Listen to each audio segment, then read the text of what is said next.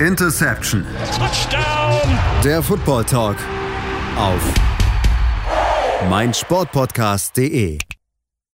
Hallo und herzlich willkommen zu einer neuen Ausgabe von Interception, dem Football Talk auf mein Sportpodcast. Dem mein Name ist Sebastian Mühlenhoff und ja, nachdem wir in der vergangenen Woche keinen Podcast geliefert haben, wollen wir uns in der diesjährigen Woche mit einigen Themen beschäftigen, unter anderem mit der Free Agency. Aber heute geht erstmal den Blick auf das, was in der vergangenen Woche in der NFL in den USA passiert ist, denn der Combine stand an, ein wichtiger Meilenstein Richtung NFL Draft. Und da wollen wir nicht drüber sprechen, das mache ich nicht alleine, sondern habe heute einen externen Experten mal mit dabei. Ihr kennt unter den Draft Nerd bei Twitter den lieben Philipp Forsten. Hallo Philipp.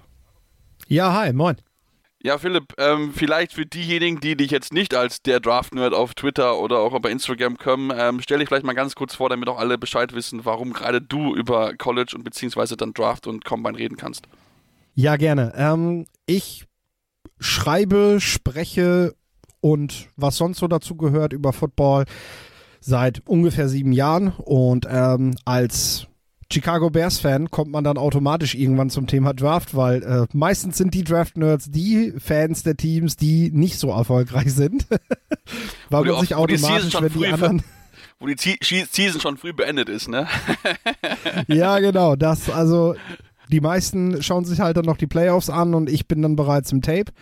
Ja, und dann habe ich vor ein paar Jahren mal gesagt, eigentlich kannst du, kannst du, kannst du da auch das Ganze etwas professionalisieren. Und ähm, dadurch äh, bin ich jetzt als äh, Scout beziehungsweise auch als Chefredakteur für Touchdown 24 aktiv im Online- und im Printbereich, ähm, schreibe auch für Crunchtime im Printbereich. Und ähm, ja, schreibe seit mittlerweile das dritte Jahr ist es, veröffentliche ich einen, äh, Draft Guide mit etwas über 200 Seiten, wo ich Spieler bewerte, Rankings erstelle, Big Boards mache, wo ähm, ja, wo praktisch in deutscher Sprache jeder nachlesen kann, was äh, was es zu den jeweiligen Spielern zu erzählen gibt.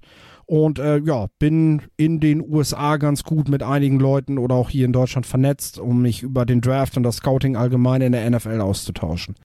Genau, und die Analysen gibt, können die, wie gesagt, immer im Draft Guide holen. Wird es mit Sicherheit in diesem Jahr auch wieder eingeben, da bin ich mir ganz sicher, Philipp.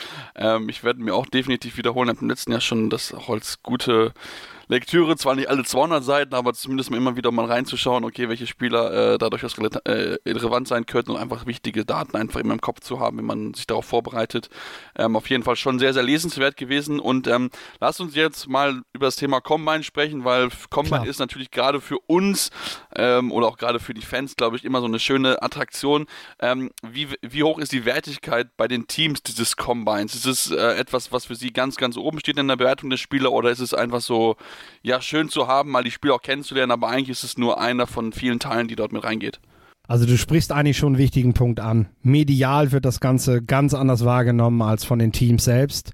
Ähm, es ist ein Riesenevent, eine Riesenshow, ähm, wo, wo, wir, wo wir über Tage sogar in der Primetime 40 Yard Dashes sehen, wo, wo, wo, wo Spieler in kurzen Hosen Sprints machen und äh, wir darunter schauen, welche Zeit diese Spieler denn gelaufen haben. Tatsächlich ist es so, dass die dass die Teams diesen Rahmen nutzen, um viele Spieler, so viele Spieler wie möglich kennenzulernen. Denn bisher haben sie ganz viel Videomaterial zu den Spielern gesehen, haben ganz viel über die Spieler gehört und erfahren. Und jetzt haben sie die Möglichkeit, beim Combine diese Spieler in Persona mal direkt zu treffen. Dazu äh, führen sie sehr, sehr viele Bewerbungsgespräche. In der Regel dauern die 15 Minuten. Es gibt aber auch sogenannte Speed Dating, sag ich mal, wo Spieler durch äh, mehrere, mehrere Räume dann ganz schnell nacheinander durchlaufen müssen und äh, einfach äh, ganz viele Fragen gestellt bekommen, wo es darum geht, wie ist es um ihre, um ihre Spieleinstellung bestellt, ähm, wie sind sie mental eigentlich fit dafür, dass sie irgendwann mal Profi werden? Wie würden sie eventuell auch mit dem ersten Millionencheck, den sie dann bekommen, umgehen? Das sind ja alles Dinge, die man praktisch vorher abklären möchte, bevor man Millionen investiert in so einen Spieler. Denn letztendlich ist das ein Job wie jeder sonst auch. Und äh, wir müssen uns ja auch in der Regel durch irgendwelche Forschungsgespräche durch, durcharbeiten. Äh, und nichts anderes passiert auch dort. Neben dem gibt es natürlich in der sportlichen Komponente auch die medizinischen Tests. Das heißt, im Hintergrund äh, werden die Spieler auf Herz und Nieren geprüft, werden nicht nur durchgemessen, indem man guckt, wie lang sind die Arme und wie schwer ist der Spieler eigentlich, sondern dass man wirklich nochmal die Medical Reports aus der Highschool-Zeit, aus der College-Zeit durchgeht, schaut, wie ist das Knie momentan beschaffen nach einem Kreuzbandriss, ähm, wie belastbar ist dieser Spieler tatsächlich, sodass, ähm, ja, ich sag mal, ähm, letzten Endes gehen, gehen Teams mit, mit, mit rund um 200 Spieler auf ihrem Big Board in so eine Veranstaltung und am Ende der Veranstaltung haben sie noch 120, 130 drauf, weil sie dann einige Spieler eben aufgrund von mentalen Bedenken oder eben medizinischen Bedenken von ihren Boards streichen oder nur noch mit Einschränkungen genießen. Ja, und dann gibt es da drumherum natürlich die ganzen athletischen Tests, die vor allem eins bedeuten, Zeigen die Tests mir das, was ich von dem Spieler erwartet habe? Oder zeigen sie mir das Gegenteil von dem, was ich denke? Und muss ich nochmal reingehen und schauen, äh, ob ich mich eventuell verguckt habe? Oder ähm, ob der Spieler eventuell das im Tape einfach besser kann, als er jetzt bei den athletischen Tests zeigt? Ja, genau, du hast da schon mit, mit viel mit reingebracht. Ähm, Nochmal zu dem ganzen medialen Aspekt. Normalerweise ist es auch immer so, dass der liebe Kollege Rich Eisen, der bei NFL Network das Ganze mit Daniel Jeremiah macht, zusammen dann auch die 40-Yard-Dash läuft. Ich weiß gar nicht, ob er es in diesem Jahr auch gemacht hat. Ich habe zumindest kein Video gesehen gehabt von ihm. Ich weiß nicht, Philipp, hast du was von ihm gesehen? Nee, ich glaube nicht. Ich glaube nicht. Diesmal, diesmal nicht für Charity nochmal einen Sprint selber gemacht, schön im Anzug mit Schlips. Ähm, da wurde auch dies Jahr keine Promo für gemacht, aber äh, ansonsten ja, ist das natürlich das Mediending um diese ganze Veranstaltung rum, was wir Scouts natürlich versuchen, so weit wie möglich auszublenden. Ja, natürlich. Also für, für den normalen Fan, der, der Voll ist natürlich dann auch zu sehen, wie Rich Eisen da mithalten kann, auch relativ gut immer sogar gewesen. Wie gesagt, dieses Jahr dann äh, scheinbar wohl leider nicht mit dabei gewesen. Ähm, aber du hast schon ein bisschen auch angeklungen, worauf natürlich die, die Spieler auch achten. Und natürlich auch gerade dieses Thema Interviews ist etwas, glaube ich, wo viele Teams viele psychologischen Tricks einfach nutzen, nutzen. Das ist einfach so, wo man auch immer wieder die dann auch vielleicht auch mal warten lässt, obwohl man eigentlich schon, also du sagst zu der Uhrzeit, um auch einfach natürlich den Charakter ein bisschen herauszufinden von den Spielern, was natürlich einfach natürlich enorm wichtig einfach ist, dieser mentale Aspekt, den man so, wenn man den Spieler halt normalerweise halt sieht, nicht so einschätzen kann einfach. Ähm, lass uns dann auch mal ein bisschen so mit den Positionsgruppen beschäftigen, denn es ist ja immer so, der Combine geht ja über vier Tage. Normalerweise macht immer den Anfang Quarterbacks, Wide Receiver und auch die Tight Ends. Und gerade bei der diesjährigen Quarterbacks-Klasse ist es ja so, sie wird als eine der Schwächeren in den vergangenen Jahren angesehen, wo vielleicht nur ein oder zwei Leute in der, in der ersten Runde kommen, was ja schon auf angesichts auch des Talents, das man in den letzten Jahren gesehen hat, das schon überraschend äh, ist. Wie ist so, so dein Eindruck von den, von den Quarterbacks in diesem Jahr, wie sie sich auch im Draft gegeben haben? Hat jemand vielleicht nochmal ein bisschen starken Case bilden können, um dann wirklich dann nochmal in in den ersten Tag, in die erste Runde reinzurutschen? Ja, also ich halte diese Gruppe tatsächlich auch für nicht besonders ähm, und das bestätigt sich auch durch Dinge, die man so zwischen den Zeilen liest, was man eben über den Combine mitbekommt. Also es hat sicherlich seine Aussagekraft, wenn während die Spieler unten auf dem Rasen gerade ihre, ihre Drills machen, wird auf der Tribüne über Free Agency Quarterbacks und mögliche Trade-Kandidaten diskutiert, so unter den Teams, äh, dann hat das schon eine gewisse Aussagekraft, weil welche Teams sollten sich mit Mitch Trubisky, Marcus Mariota und Co. beschäftigen, wenn da unten auf dem Rasen gerade der nächste Star vorläuft. Ähm, was man aber sagen kann, und, und, und das zweite quasi ist, äh, in, den, in der Regel war es in den letzten Jahren so, dass sich Spieler über den Senior Bowl, der ist ja noch ein paar Wochen vorher, und spätestens über den Combine trennt sich so die Spreu vom Weizen. Es setzen sich einfach bestimmte Kandidaten ab. Das war Josh Allen, der mental nochmal ganz anders aufgetreten ist. Justin Herbert oder auch Trevor Lawrence, die sich einfach nochmal ganz, ganz besonders profiliert haben über den Draft-Prozess. Das ist überhaupt nicht der Fall dieses Jahr. Also wir erleben gar nicht, dass sich ein Quarterback so ganz besonders abhebt. Vielleicht, in Anführungszeichen, ist das Malik Willis, der eindeutig in den Interviews jetzt auch nochmal über den Combine sehr gut gesprochen hat und was ich über Kontakte eben auch mitbekommen habe, ähm, der bereits auch in Liberty an seinem College dafür sehr gelobt wird, dass er eben quasi die Mentalität mitbringt, das alles, was er noch lernen muss, weil er ist ein sehr, sehr roher, aber sehr athletischer Quarterback, dass er das eben noch lernen könnte. Das sind natürlich Fragezeichen, aber ähm, wir sind generell bei Draft Prospects immer in dem Bereich des kann und nicht des ist, denn äh, kein Spieler kommt wirklich ready zu den Profis und hat noch einen Weg zu gehen und dafür ist es halt wichtig zu bestätigen, dass er diesen Weg noch gehen kann. Und Malik Willis deutet das immerhin an. Und ich meine, beim Quarterback kommen halt nicht nur das Spiel halt mit rein, da kommen so viele Aspekte ja drumherum. Ich meine, wir haben genug Beispiele von Spielern, wo mit großes Talent gekommen ist und am Ende einfach es nicht funktioniert in der NFL. Da gibt es genügend Beispiele. Sam Darnold vielleicht einer mit der jüngsten, ähm, wo er halt einer der besten Prospects gehandelt wurde, aber ja, so gar nicht Fuß hat Fuß fassen können in der NFL. Also von daher ist es natürlich im Vorhinein immer schwierig zu sagen. Es kann natürlich auch passieren, dass die Jungs auf einmal in einem System, wo sie reinkommen, sehr gut funktionieren und da die, die Jungs zufrieden sind, das Team zufrieden sind. Aber das ist halt natürlich etwas, was man so im Vorhinein natürlich immer relativ schwer, auch gerade bei Quarterbacks, ähm, ja, insgesamt beeindrucken kann. Ähm, wer auch viel gehandelt wird, auch gerade ja Richtung, Richtung Pittsburgh, weil er auch dort herkommt, ist der Quarterback, dessen Name mir immer wieder entfällt, den ich aber immer drüber spreche. Ähm, wie war denn dein Eindruck Kenny von ihm? Pickett. Kenny Pickett, ja. Ich wusste irgendwas mit K, aber mir fällt immer, ich immer noch der Name. Kenny Pickett. Kommt, kommt auf jeden Fall noch. Ähm, Draft. Solide, solide. Also genauso wie bei vielen weiteren Quarterbacks ist es einfach wenig inspirierend was er bietet. Es gab diese Diskussion über seine Handgröße in den sozialen Netzwerken. Ähm, das ist tatsächlich aber etwas, was, was, äh, was äh, Teams weniger beeinträchtigt. Es gibt, klar, gibt es einfach Grenzwerte und wenn Spieler diese unterschreiten, dann willst du sie nicht. Aber letzten Endes geht es ja darum, dass ein, zwei Teams den Quarterback halt haben wollen und nicht alle 32 Teams den Quarterback gut finden müssen. Ähm, deswegen wird das wahrscheinlich für seine letztendliche Draft-Position keine Rolle spielen. Und ich muss auch ehrlich sagen, ich habe im Tape nicht mehr Fumbles oder weniger Fumbles gesehen. Es gibt, glaube ich, in den ganzen vier Jahren, fünf Jahren fast, die er jetzt spielt, habe ich eine Szene, eine einzige Szene, in der ich mir eine Notiz gemacht habe, dass das eventuell mit zu kleinen Händen zu tun haben könnte. Also mal Hand aufs Herz. Ich glaube, diese Diskussion können wir auf jeden Fall zur Seite legen, zeigt aber, wie verrückt und detailliert das teilweise eben zu, äh, zugeht. Was aber klar ist, wir reden bei Pickett, bei Desmond Ritter, bei all diesen Kandidaten reden wir eigentlich von Tag 2 Talenten, von Spielern, die gewisse Grundlagen haben. Was zum Beispiel für Pickett spricht, ist, dass er schon viel Erfahrung hat, dass man das auf dem Feld auch sieht, dass er wahrscheinlich relativ früh in der NFL auch starten kann, dass sein Horizont aber nicht über einen Top 25 Quarterback hinausgeht. Also äh, ich, ich, ich sehe einfach nicht, wie dieser Spieler sich noch in, in Sphären rein entwickeln kann, dass er irgendwann wie Peyton Manning die Pocket dirigiert. Ähm, das ist ein, einfach nicht drin. Er kann natürlich da überraschen und darauf hoffen Teams auch, ähm, aber wir müssen hier auf dem Teppich bleiben und sagen, wir reden hier von Low-End-Starter. Ja, und ich meine, gut, natürlich bei Pittsburgh ist ja so, oder bei Kenny Pickett ist ja so, dadurch, dass er in Pittsburgh an der Uni gewesen ist, ist natürlich die Verbindung zu den Steelers relativ hoch, zumal sie auch einen Quarterback ja suchen.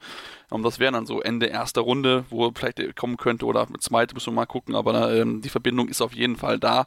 Ähm, und sie kennen ihn wahrscheinlich auch am besten von allen Teams wahrscheinlich, weil sie ihn ja einfach direkt nehmen können, weil die Uni und die Steelers teilen sich ja das Trainingsgelände, also von da haben sie auch mit Sicherheit die besten Eindrücke von ihm. Deswegen ist immer so auf eine Bindung, Fall. aber die Handgröße, ich glaube, wir hatten es schon in den letzten ein, zwei Jahren, habe ich es immer mal wieder gehört. Ich glaube auch, war es nicht bei Justin Fields auch das Thema, das mit den zu kleinen Händen oder, oder bei Baker Mayfield, auf irgendeinen Quarterback, der eigentlich in die Kälte ging, wo man gesagt hat, ja, zu kleine Hände, der Ball ist kalt, äh, kann das nicht funktionieren, wo ich mir einfach so denke. Joe Burrow war das ja. auch ein Thema, der dann selbst getwittert hat, ich glaube, ich sollte meine Karriere beenden. Meine Hände sind zu klein, hat er selber gesagt. Also äh, er hat das selber auf die Schippe genommen und also ich sehe in der NFL kein Fumble-Problem bei Joe Burrow und äh, das sehe ich auch nicht bei Pickett. Also, ähm, wenn ich jetzt bei, an Fumbles in der NFL denke, denke ich nicht an Joe Burrow, denke ich eher an Daniel Jones. Ich genau. weiß gar nicht, wie, wie, wie, wie groß seine Hände sind, aber äh, Und ich meine, das zweite ist, du musst halt sämtliche Würfe können. Das kann Pickett. Ähm, er hat auch bei kaltem Wetter, ich meine, er hat in Pittsburgh gespielt. Du siehst nicht, dass sein, dass sein Spiel tatsächlich schlechter wird, wenn er, wenn er im November oder auch den Dezember rein noch in der Kälte spielt. Er, er kommt ja jetzt nicht aus Südkalifornien, ähm, wo das sicherlich nochmal eine andere Debatte wäre, da bin ich mir ganz sicher. Klar, natürlich. Also das ist dann so, wenn du vom Warmen ins Kalte gehen musst, ist das immer eine andere Diskussion, die dort vorsteht. Ja, dann war es erst einmal soweit zu dem ersten kleinen Teil. Natürlich gibt es noch genug weiteres. Wie gesagt, es sind vier Tage an, an, äh, an Prospects, die sie dort haben präsentieren können. Deswegen bleibt dran hier bei Interception und hört, wie noch weitere Talente überzeugt haben oder wer vielleicht sogar jetzt ein bisschen fürchten muss um seine vielleicht gute Draft-Position. Ja, und dann besprechen wir jetzt mal weitere Themen, denn es gibt natürlich noch viel weitere Talente, die sich haben präsentieren können. Ich glaube, es waren über 200, glaube ich, Philipp, wenn ich es richtig habe. Beim Combine äh, mehr Beim als Combine. 300 Prospects tatsächlich. 300 sogar. Ja, also auf jeden Fall eine ganze, ganze Menge, die wir noch da vor uns haben und so ein bisschen auch in Positionsgruppen einfach haben wollen. Und dann lass uns über ja, die Wide Receiver äh, sprechen, die am ersten Tag ja das Turf mal ordentlich zum äh, äh, äh, Feuern gebracht haben. Da gab es einige Jungs, die richtig, richtig schnell gewesen sind. Viele Jungs mit, drei, drei, mit einer 4-3, einer 4-4 und sogar einer Zeit, die kurze Zeit als äh, äh NFL-Rekord da stand, aber äh, dann korrigiert wurde, dann hat es nicht ganz gereicht, um den Rekord von äh, John Ross von 4-2-1 über 40 Jahre zu brechen. Nee, das ist richtig. Es gab ein paar Tücken auch tatsächlich bei der Messung.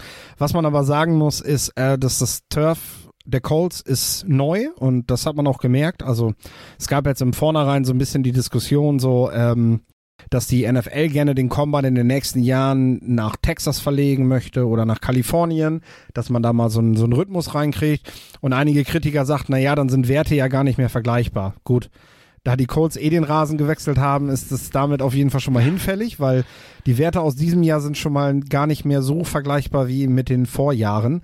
Ähm, das macht sicherlich noch mal ein, zwei Hundertstel aus. Was man aber sagen muss, sind natürlich, wo wir vorhin schon mal kurz bei den Medicals gewesen sind, dass das auf jeden Fall eine Rolle spielt, wenn jetzt auch mal in Texas oder so ganz andere Ärzte die Untersuchungen machen.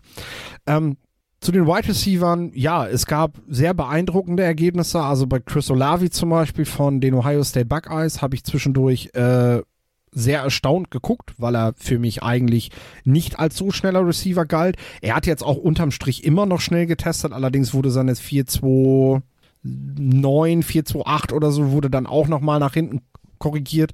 Und zwar deutlich tatsächlich. Äh, aber unterm Strich gilt er tatsächlich immer noch als sehr explosiver Spieler. Garrett Wilson, sein Teamkollege, eher nochmal wieder ein Receiver für die kürzeren und mittleren Ebenen, während Olave dann eher, während der dann halt eher der Spieler auch für die Red Zone, für die Außenbahn, für das vertikale Spiel ist. Ähm, hat sogar noch mal besser getestet. Äh, da gab es tatsächlich im Vornherein so ein bisschen Fragezeichen, ob Wilson tatsächlich so athletisch sein kann, wie man sich das wünscht, oder ob er, ob er eventuell nur, nur durchschnittlich testet. Da hat er auf jeden Fall einigen Kritikern gezeigt, dass er, dass er schnell genug ist, um auch weiterhin als Erstrundentalent zu gelten.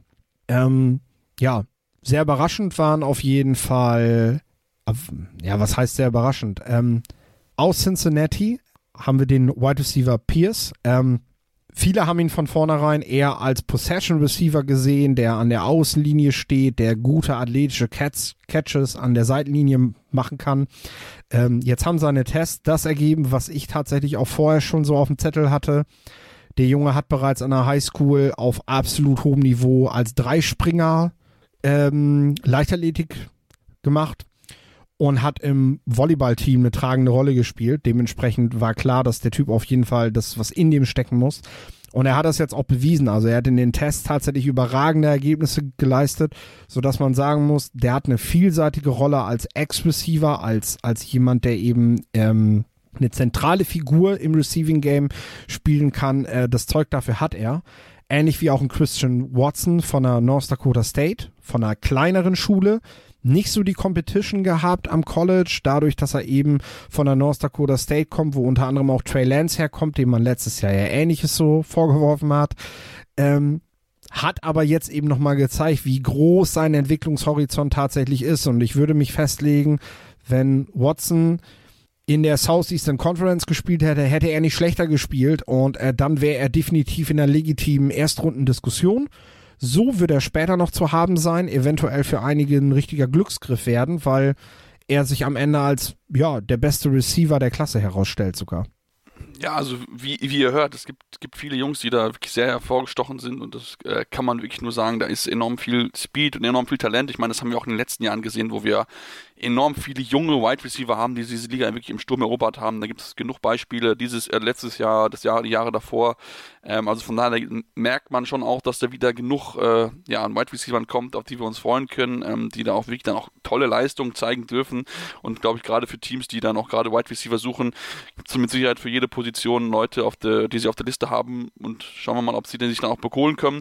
Ein Thema, was natürlich auch dann noch am ersten Tag mit hier dabei gewesen ist, ist ja Philipp das Thema äh, Titans, die ja im letzten Jahr den einen überragenden hatten mit Kyle Pitts ähm, und dann Pat Frymuth dahinter noch so ein bisschen was gemacht hat, aber insgesamt sind so jetzt in den letzten Jahren jetzt nicht so diese überragenden jungen Titans hervorgekommen in den letzten ein, zwei Jahren.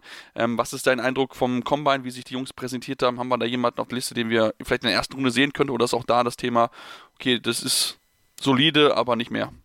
Ja, wir haben wieder keinen richtigen krassen Spieler dabei. Aber wir haben viele interessante Tag-2-Talente, aus denen eventuell mehr werden kann. Ne? Es ist einfach so, dass in der NFL, äh, dass im College Tight Ends ja nicht so bevorzugt eingesetzt werden, wie sich das einige NFL-Teams wünschen. Dementsprechend fehlt die Erfahrung in der Vielseitigkeit. Häufig werden sie als reine, Receiver, reine Receiver bespielt oder eben als klare Blocker. Und äh, dadurch geht einfach was verloren. Das heißt aber nicht, dass sich am Ende nicht doch irgendwie der nächste George Kittle, der als Late-Round-Pick da noch äh, bis heute für Furore sorgt, sich dann nicht finden kann in zum Beispiel Trey McBride, um jetzt mal einen Namen zu nennen, den man mal auf dem Zettel haben sollte. Ja, auf jeden Fall. Das sind äh, auf jeden Fall Namen, die man mal äh, gehört haben sollte, die man sich mal ja, wie gesagt, bin ich gespannt, ob es da jemanden gibt, der wirklich dann überzeugen kann. Ähm, und lass uns dann nochmal aus Richtung Tag 2 zu, äh, zu sprechen kommen. Denn da gab es ja auch aus deutschsprachiger Sicht jemanden, der genau beobachtet wurde mit Bernhard Reimann, dem österreichischen Offensive Lineman, den ja Daniel Jeremiah, glaube ich, relativ früh schon als seinen besten Offensive Lineman ähm, deklariert hat. Wie war denn dein Eindruck von ihm äh, am Combine? Ich, äh, was man so liest an Zahlen, das war eigentlich durchaus positive Bewertung von bekommen. Ja, Bernhard Reimann äh, war tatsächlich vor ein paar Wochen auch noch bei mir im Podcast zu Gast, die Stars von morgen, und ähm, hat dort darüber berichtet, wie er sich auf Combine und Draft-Prozess Draft generell vorbereitet. Er nannte es selber als ähm, viermonatiges Bewerbungsgespräch und äh, ähm, sagte auch, dass es tatsächlich eine, eine Situation ist, die doch auch eine Menge Stress verursacht. Äh, also das sollte man gar nicht mal verkennen, was da so los ist sein Vorteil ist, dass er relativ, relativ hoch bereits gerankt wurde vor diesen ganzen Prozessen und dadurch bereits eine Beraterfirma an, der Hand hat, die ihm praktisch so eine Art Training Camp bereitstellen, weil sie sich später mal daran verdient machen wollen, wenn er denn einen guten Vertrag bekommt. Dadurch ist er seit, seit Dezember bereits im Camp und bereitet sich eben auf all diese Drills, auf die Interviews, auf seine spätere Karriere vor, indem er ganz viel Filmtape guckt und überlegt, wo er noch seine Blogs verändern kann und so. Das ist natürlich schon ein immenser Vorteil. Und das hat man auch gesehen beim Combine. Er hat als sehr athletischer Spieler, er hat früher schon Tight End gespielt, ähm, hat er natürlich auch sehr gut getestet und äh, hat jetzt damit praktisch einfach das erfüllt, was Teams auch erwartet haben. Das ist also das Problem. Wenn du ein athletischer Spieler bist und du beweist es dann nochmal beim Combine, dann verbessert sich ja dadurch deine Bewertung nicht, sondern ja, man bleibt halt bei der Bewertung, dass äh, Bernhard Reimann ein Borderline First Round Talent respektive Second Round Pick ist und äh, daran hat sich jetzt auch grundlegend nichts geändert. Also ähm, was ja auf jeden Fall eine gute Nummer ist, wenn er da in diesem Bereich nachher ausgewählt wird und äh, ein starkes Team für sich findet. Auf jeden Fall. Ich meine, aus deutscher Sicht natürlich, oder aus deutschsprachiger Sicht, muss man es ja sagen, äh, eine, eine, tolle Geschichte. Er ist Österreicher, dem müssen wir Ihnen zugestehen. Ja, ja, ich weiß. Sonst gibt es die österreichischen Zuhörer, die uns gleich auf uns einprügeln, wenn wir sagen, aus deutscher Sicht. Ich wollte gerade sagen. nee, nee, auf jeden Fall. Das, äh, aus deutschsprachiger Sicht ist dann natürlich eine schöne Geschichte, dass er so weit oben mit dazu kommt und natürlich auch beweist, dass man es auch als ähm, über den Weg zum College dann auch in die NFL schaffen kann, wenn man, wenn man hart arbeitet, wenn man athletisch ist und ähm, da gibt es mit Sicherheit dann noch viele Jungs, ähm, die das mit Sicherheit als ja, Weg sehen natürlich. Es gibt viele junge Spieler aus Deutschland, Österreich, ja auch allgemein aus Europa, die diesen Weg versuchen und da auch hoffen, in den nächsten Jahren den Sprung zu schaffen. Da gibt es den einen oder anderen, den wir auch mit Sicherheit mal in Zukunft hier in den Podcast einladen werden, um auch ein bisschen über seinen Weg zu berichten. Vielleicht sogar Bernhard Reinmann, mal gucken. Gesprächen bin ich mit ihm auf jeden Fall. Ähm, ansonsten lass uns zu den weiteren Offensive Linemen zu sprechen kommen. Äh, gibt es da jemanden, der dich besonders überrascht hat jetzt beim Combine, der, wo du es nicht erwartet hast, dass er so gute Zahlen abliefert? Es kann auch sein, dass du dich vielleicht negative Überraschungen hast. Gibt natürlich auch. Also mich selbst nicht. Ich bin bei der Offensive Line auch ziemlich gut drin. Es, äh, es gab sicherlich ein paar Überraschungen für die für die Medien, sag ich mal. Ähm, Gerade unsere Spieler, die relativ weit vorne in der ersten Runde in Mock Drafts teils an Platz 1 gelistet werden. Das ist der Evan Neal und der Ike Ekwonmu. Äh, die beiden, ähm, ja, waren für einige in den Medien noch eher überraschend. Sie haben die Edge Rusher natürlich weiter vorne gesehen. Jetzt haben die beiden aber nochmal den Combine ziemlich gerockt. Wie gesagt, es war eigentlich für, für Scouts zu erwarten, dass die beiden das tun werden und äh, ja, äh, deshalb haben sie auf jeden Fall diese Diskussion nochmal weiter entfacht, ob sie denn First Pick werden können. Ähm, wen ich besonders finde, das ist der Zion Johnson vom Boston College, ein Offensive Guard, der vor zwei Jahren noch an einem, an einem richtig kleinen College in einer, in einer ähm, zweiten Division gespielt hat und er jetzt mittlerweile eben in an einer Power 5 Schule dieses System sehr schnell gelernt hat. Er kam von einer Triple Option, ähm, was ja sehr, sehr rudimentär Richtung, Richtung klares Run-Blocking geht. Und er hat am Boston College dann wirklich ein sehr pro-styliges Schema gespielt. Ähm, was mich beeindruckt ist, dass der Junge einfach ein richtig harter Arbeiter ist und jetzt eben auch nochmal in den athletischen Tests teilweise Wide Receiver in den Schatten gestellt hat, was bewegliche Drills anging, wie den Three-Cone-Drill zum Beispiel. Ähm, das war wirklich schon bemerkenswert und das ist ein Spieler, den sollte man für die erste Runde tatsächlich mit auf dem Zettel haben und er ist, denke ich, gerade für Leute, die, ähm, ja, die sich mit dem Draft auseinandersetzen, indem sie sich vor allem Mock-Draft anschauen und schauen, wen, wen haben die großen Seiten so weit vorne. Ist das ein Name, mit dem kann man mal ein bisschen klug scheißen und sagen, äh, hier, habe ich gehört, äh, schaut euch den mal an, das ist nochmal ein Guard, den man da auf dem Zettel haben sollte. Ihr, ihr, ihr, habt es hier zuerst gehört, Leute, mit wem ihr demnächst klugscheißen so. könnt beim NFL Draftabend, wenn ihr das dann euch mit beschäftigt im April. Ähm, also von daher, äh, ja, natürlich eine spannende Geschichte. Ähm, natürlich ähnlich spannend ist natürlich auch die, die Running Back Klasse. Ne? Auch da jetzt im vergangenen Jahr da gab es schon gute Spieler dann auch in den, in den hinteren Runden. Ich denke zum Beispiel an Elijah Mitchell oder auch Michael Carter bei den Jets, der gute Leistung zeigte. Auch Javonte Williams, der wirklich überzeugt hat bei den Broncos. Ähm, aber auch da gab es vielleicht im Vorhinein halt nicht diese großen Namen, die sind dann relativ spät, das ist dann späte erste Runde und dann noch zweiter oder dritter Tag. Was ist dein Eindruck dieses Jahr? Das ist tendenziell auch dann wieder eher so wie im vergangenen Jahr oder hast du wirklich so Leute, die da hervorstechen und die das auch nochmal belegt haben mit dem starken Combine? Ja, wir haben wieder viele, viele interessante Draft Prospects, die teilweise underperformed haben am College, die teilweise von Verletzungen kommen, weshalb sie später gedraftet werden, äh, die teilweise diese, diese Vielseitigkeit, die man sich an einem NFL Running Back, der eben auch ein Pass Blocking zeigt, der Bälle fangen kann, die das am College halt nie gezeigt haben, weil sie so nicht eingesetzt wurden, die das aber in sich haben und das jetzt beim Combine zum Beispiel in den Position Drills auch so beweisen.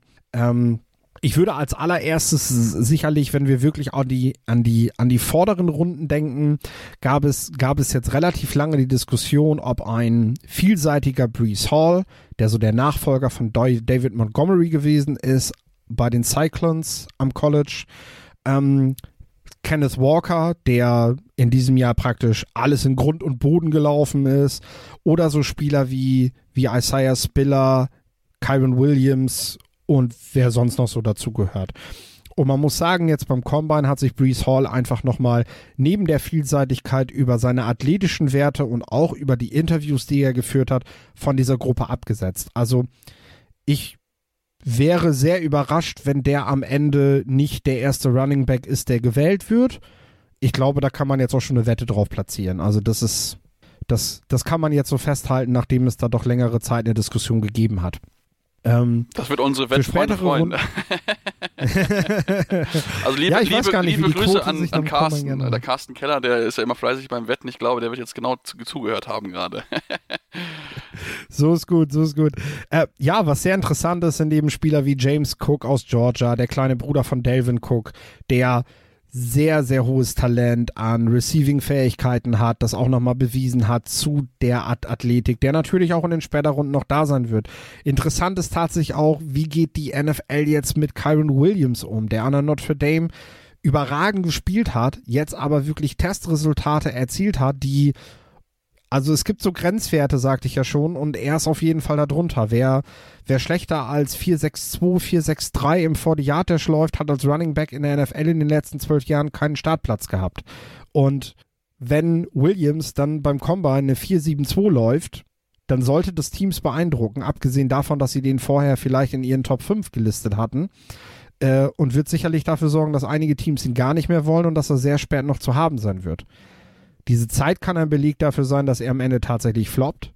Sie kann natürlich aber auch nur mh, ja, eine Schwäche gewesen sein. Vielleicht hat ihn was gezwickt oder vielleicht war er einfach die letzten Tage nicht gut in Form. Ähm, und äh, man holt sich praktisch in den späten Runden mit ihm ähm, ja einen richtigen Stil dadurch. Ja, natürlich, klar. Ich meine, wir werden sehen. Seine Zeit, wie gesagt, war jetzt nicht die beste. Ich glaube, so die schlechteste von allen Runningbacks, die, glaube ich, vor Ort gewesen sind. Also von daher ist natürlich auch etwas, was Teams potenziell abschrecken kann. Aber ähm, ja, das werden wir natürlich dann sehen. Wie gesagt, ein bisschen Zeit ist noch, da kann dann die Teams noch überzeugen, dann, äh, dass das nur ein Ausrutscher gewesen ist und eigentlich die bessere Zeit laufen kann, aber natürlich trotzdem etwas, wo ja. die Teams genau drauf schauen werden und natürlich dann auch mit ihm im Nachhinein mit Sicherheit auch gesprochen haben, werden die Interesse gehabt haben, was und ihm gefallen haben, was dort los ist.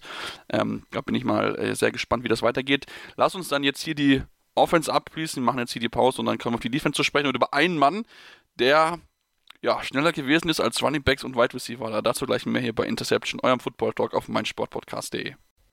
Ja, und jetzt ähm, sind wir zurück, beschäftigen uns, wo wir jetzt mit der Offense durch sind, natürlich auch mit der Defensive, denn natürlich auch einige Teams oder zahlreiche Teams natürlich auch ein bisschen Sorgen in der Defensive und wollen natürlich auch möglichst die nächsten Top-Starter für die nächsten 10 bis 15 Jahre finden.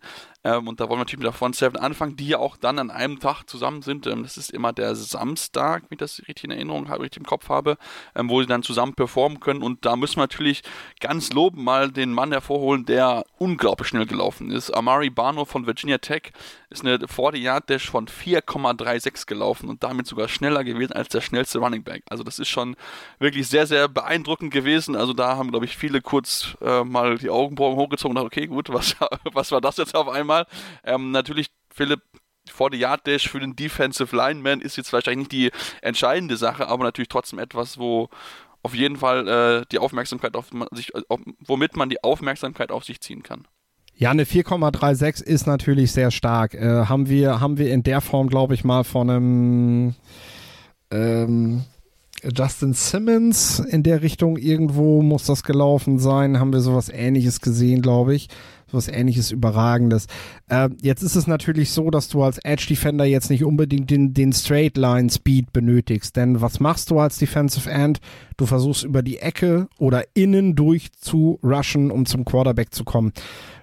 40 Meter läufst du da in der Regel nicht und vor allem auch nicht geradeaus. Das heißt, äh, für ihn sind wichtig, sind wichtig äh, Drills wie der 20-Yard-Shuttle, wo er sehr schnell sich drehen muss, oder der Three-Cone-Drill, ähm, ich muss ganz ehrlich sagen, es ist cool zu sehen, dass so ein athletischer äh, Protz da jedes Mal wieder raussticht und äh, den vorher halt wirklich niemand so auf dem Zettel hatte, mit dem man sich dann auch tatsächlich dann erst beschäftigt. Also das gebe ich ganz offen und ehrlich zu, dass ich äh, Bano vorher nicht auf dem Zettel hatte und mich auf jeden Fall mit ihm beschäftigen muss.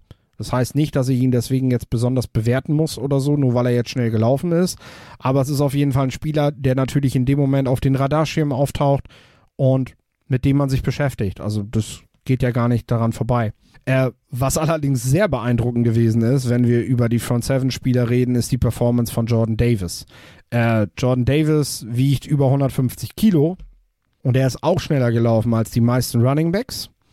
Der ist äh, äh, schneller gelaufen als die meisten Quarterbacks. Der ist weiter gesprungen und höher gesprungen als viele Spieler der Skill Positions, die eigentlich Bälle fangen sollen.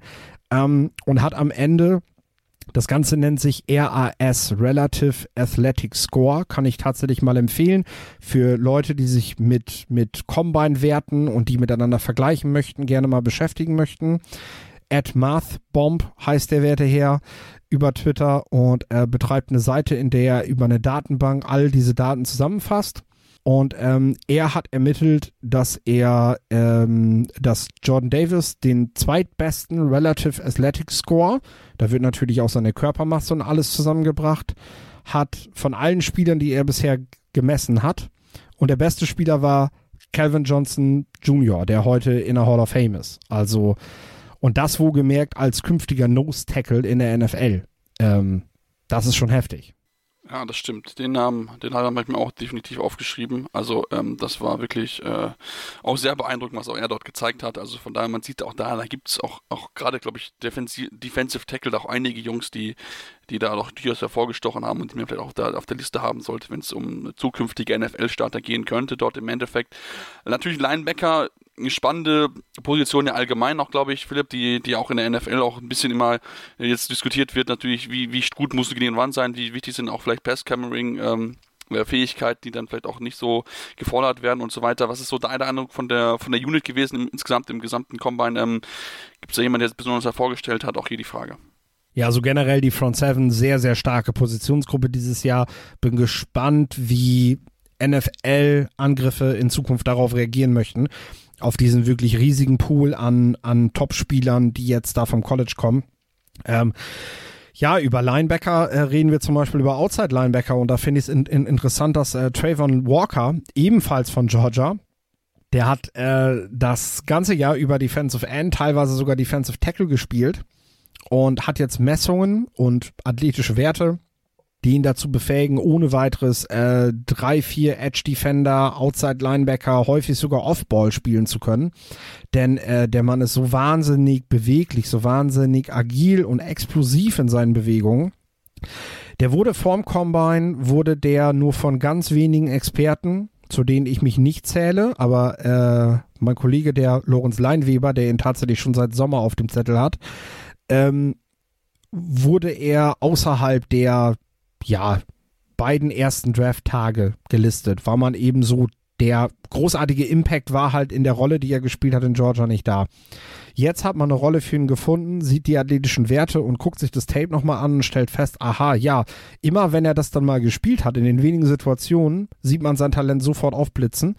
Und ähm, Daniel Jeremiah, Dane Brookler und eben auch unser Lorenz hier aus Deutschland äh, haben tatsächlich seit, seit Sommer, Herbst den werten Trayvon Walker unter ihren besten 15 NFL-Prospects in diesem Draft. Und äh, jetzt wachen alle anderen auch langsam auf, muss ich zugeben, und sehen, was tatsächlich in diesem, in diesem Spieler steckt. Ähm, zu den reinen Aufbau-Linebackern sei noch gesagt, Chad Moomer von Wyoming. Wyoming ähm, mausert sich allmählich zu so einer Linebacker-School tatsächlich. Äh, schon wieder ein guter, guter Aufbau-Linebacker, der von da kommt, sehr athletisch ist, sehr groß gewachsen ist, ähm, sehr interessanter Spieler ist.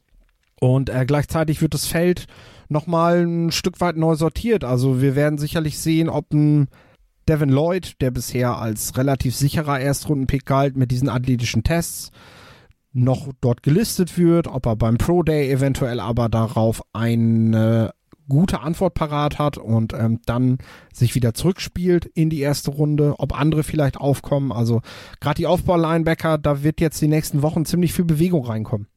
Das erwarte ich. Ja, mit Sicherheit. Ich glaube auch, dass da noch, noch einiges auch noch ein bisschen durchgeschüttelt wird, mit Sicherheit auch durch offene Eindrücken vom Combine. Ähm, da beziehungsweise noch einiges, einige Zeit ist er noch bis zum Draft, da wird mit Sicherheit noch mal einiges, äh, auch Spieler eingeladen, das kennen wir ja auch ganz normalerweise, ganz klassisch. Ich glaube auch jetzt durch die, da die NFL, der glaube ich die Corona-Regeln relativ aufgehoben hat, ist es mit Sicherheit auch jetzt wieder einfacher, dann auch dann persönliche Interviews, persönliche Physical Tests auch zu machen, worauf hier die Teams auch sehr viel Wert legen, muss man ja auch ganz ehrlich zugeben. Ich glaube, das ist etwas, was man nicht so hoch einschätzen kann und wir natürlich auch von außerhalb natürlich das auch nicht genau einschätzen können, weil wir halt nicht mit dabei sind, äh, inwieweit dann noch äh, gewisse Dinge einfach medizinisch dann auch äh, ja vielleicht wichtiger sind und die wir einfach nicht kennen, die dann aber vielleicht dann Teams einfach abschrecken können, weil sie halt dann das im Endeffekt bei ihren eigenen medizinischen Tests feststellen. Also von daher, ähm, es ist noch Zeit, es ist noch genügend Zeit bis dahin und ich meine, wenn man noch die Free Agency vor uns, da wird man sich dann auch nochmal ein Misch in der Needs der Teams auch nochmal zur, zur Sache kommen. Ähm, und dann lass uns nochmal zu einer weiteren Gruppe kommen, die auch das Turf zum Brennen gebracht hat mit der Secondary. Also auch da viele Cornerbacks, viele Safeties, die enorm flink gewesen sind und man hat ja schon vorher auch schon ein bisschen das Gefühl gehabt, dass diese Secondary dieses Jahr wieder enorm tief sein wird und ähm, ja, die Jungs haben abgeliefert. Ich glaube, so kann man es ganz gut beschreiben, Philipp. Definitiv, ja. Ähm, die Secondary ist jedes Jahr am letzten Tag gut dafür, nochmal noch mal den einen oder anderen Rekord zu brechen oder fast zu brechen. War auch diesmal wieder sehr nah dran. Also äh, zweitbester Wert ist tatsächlich gelaufen worden. Ähm, was ich tatsächlich besonders gut fand an den, äh, an den, an dem Tag der Defensive Backs waren aber die Workouts. Ähm, denn das ist tatsächlich etwas, wo ich vor allem bei den Secondary-Spielern drauf achte. Denn wann bewegt sich ein Cornerback mal vorwärts, abgesehen davon, dass er eventuell an die Line of Scrimmage spurtet, um ein Tackling zu setzen, ist er doch häufig eher in der Rückwärtsbewegung, in der seitlichen Bewegung und muss auf das reagieren, was, was praktisch der vorwärts laufende Spieler vor, vor seinem Gesicht ihm halt bietet. Und äh, diese Beweglichkeitsdrills haben mir tatsächlich sehr gut gefallen und haben vor allem auch Augen geöffnet äh, bei dem einen oder anderen Spieler, was wir uns eventuell von demjenigen erwarten können. Ein Kyler Gordon zum Beispiel von Washington hat, denke ich, ein Stück weit hat ein, hat ein Stück weit einen Rückschritt dort erlebt. Äh, gleichzeitig hat sein Teamkollege Trent McDuffie, der bisher weniger Aufmerk äh, Aufmerksamkeit bekommen hat als Gordon, ähm, bei den Drills gewonnen, auch bei den Tests, die er gemacht hat. Das heißt, McDuffie ist, war bereits vorm Combine in meiner Warte ähm, eher ein Erstrunden-Cornerback als Gordon und das hat sich jetzt nochmal bestätigt und werden, denke ich, auch bis hin zum Draft werden wir das, denke ich, auch sehen, dass der dann nochmal an Boden gewonnen hat. Interessant ist auch South Gardner von Cincinnati, der witzigerweise nicht den Jim Thorpe, Jim Thorpe Preis für den besten Cornerback im letzten Jahr bekommen hat, sondern sein Teamkollege Kobe Bryant, der aber jetzt im Draft eindeutig der bessere Cornerback ist und das auch nochmal wieder beim Combine klar gezeigt hat. Ähm, so geht das manchmal auseinander. Währenddessen hat ein Kobe Bryant was Spannendes gezeigt, was, was, was, wo ich jetzt gerade mit einigen Leuten eine Debatte drüber führen muss äh, im, im, im Scouting-Bereich. Äh, ich bin halt der Meinung, ein Kobe Bryant hat so getestet, dass er bereits vorher hatte ich ihn eher als Safety beurteilt. Und ich denke, das hat jetzt auch nochmal gezeigt, dass er doch eher dorthin wechseln sollte. Ich bin gespannt, wie er selber auf solche Vorschläge reagiert und ob NFL-Teams ihm diesen Vorschlag unterbreiten. Kann mir aber ganz ehrlich vorstellen, in den heutigen Defenses ein Safety, der einen Upside zum Cornerback hat, ähm, der aber lieber das Spiel vor sich behält und ein harter Tackler ist, ist sicherlich besser als ein Spieler, der Cornerback 1 zu 1 pausenlos spielt und einfach nicht so beweglich ist, wie man das für die Position heutzutage braucht. Ne? Also den sehe ich dann lieber als Safety und gelegentlich dann mal äh, gegen den Tight End oder gegen den Slot Receiver oder so spielen, aber ansonsten dann eher auch mit einer hohen Reichweite als tiefer Safety. Ähm, das wäre der Kobe Bryant dann. Ähm, interessant sicherlich auch, wenn wir auf Kyle Hamilton gehen, der als ja wahrscheinlich bester Spieler dieser Draftklasse bisher gehandelt wird, ähm, beim Combine enttäuscht hat, lässt sich aber einfach dadurch erklären, dass Kyle Hamilton von einer Verletzung kommt und er wahrscheinlich einfach zu früh diese Tests bestritten hat. Also ich denke, dass wir beim Pro Day nochmal Aufschluss bekommen werden darüber, dass er dann wesentlich besser testet. Ich kann mir das einfach nicht vorstellen, dass er so unathletisch ist, wie er das tatsächlich in den Tests gezeigt hat. Denn ähm, er hat ein, eine, eine, eine, eine 4-6-2 im 40-Yard-Dash gelaufen und es gibt eine Szene, wo er praktisch gegen Florida State von einer Seitenlinie in dem Moment, wo der Quarterback der Meinung ist, dass er jetzt den Ball auf die rechte Seite tief werfen muss, läuft er von der gegenüberliegenden Seitenlinie rüber über das Feld und fängt diesen Ball für eine Interception an, ab. Also es ist nicht möglich, dass dieser Typ langsam ist. Ähm, so langsam kann man so einen tiefen Ball nämlich gar nicht werfen. Ähm, und äh, das gleiche ist eben aber, dass Tarek Stinglitz zum Beispiel von den Louisiana State Tigers eigentlich der beste Cornerback der Klasse, entschieden hat, aufgrund seiner Vorverletzung nicht zu testen äh, und das Ganze auf den Pro Day zu verschieben. Und das haben Teams, werden Teams ihm tatsächlich übler nehmen als einem Kyle Hamilton, der jetzt relativ schlecht getestet hat.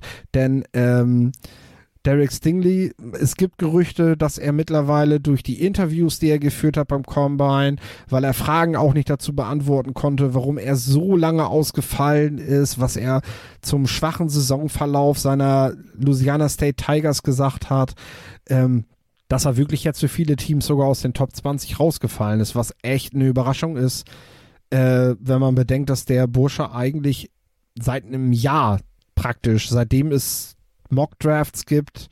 Ähm, seit letztem Mai äh, wird er halt immer in den Top 5 gelistet.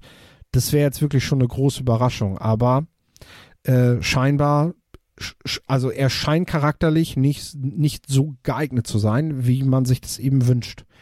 Ähm, ja, also das ist auch etwas, wo natürlich auch genau darauf geschaut wird. Wir hatten es ja im Vorhinein oder schon erwähnt gehabt, dass natürlich der Charaktertest auch nochmal dafür sorgt, dass du auch nach oben gehst oder natürlich auch ein bisschen abfällst, das Team aber ein bisschen ja, vorsichtig sind, dich zu wählen, sagen wir es mal so, und dann vielleicht lieber nehmen, wo sie das Gefühl haben, okay, der passt eher zu uns, charakterlich, auch sportlich, ähm, aber auch vielleicht auch, äh, wo du es vorhin noch mit, mit ähm, Kobe Bryant angesprochen hattest, dass man auch einfach ja auch merkt, dass durch diese, dass man jetzt viel mit Too High Safeties ja auch insgesamt jetzt viel mehr gespielt hat in dem, in dem aktuellen Jahr, dass man auch einfach das Gefühl hat, dass man auch da auch damit den Jungs sprechen muss, dass man auch wieder das Gefühl bekommt, okay, wir brauchen mehr, wie das, mehr Safeties, wenn wir mehr Too High Safeties spielen wollen. Man hat es ja gesehen, mit diesen Too High Safeties hatte man auch Patrick Mahomes ärgern können langfristig. Also von daher ist es mit Sicherheit etwas, was man dann auch da mit im Draft, damit sie halt auch ähm, im Prozess auch mal sehen kann, dass man auch jetzt ein bisschen mehr Wert wieder auf die Position geht, die man ja eigentlich mal vor zwei oder drei, ja, wann war es, drei, vier Jahren mal eigentlich als abgeschrieben, als irrelevant beschrieben hatte, aber man merkt schon, dass auch da ja wieder eine Änderung in der NFL dazukommt und dann natürlich dann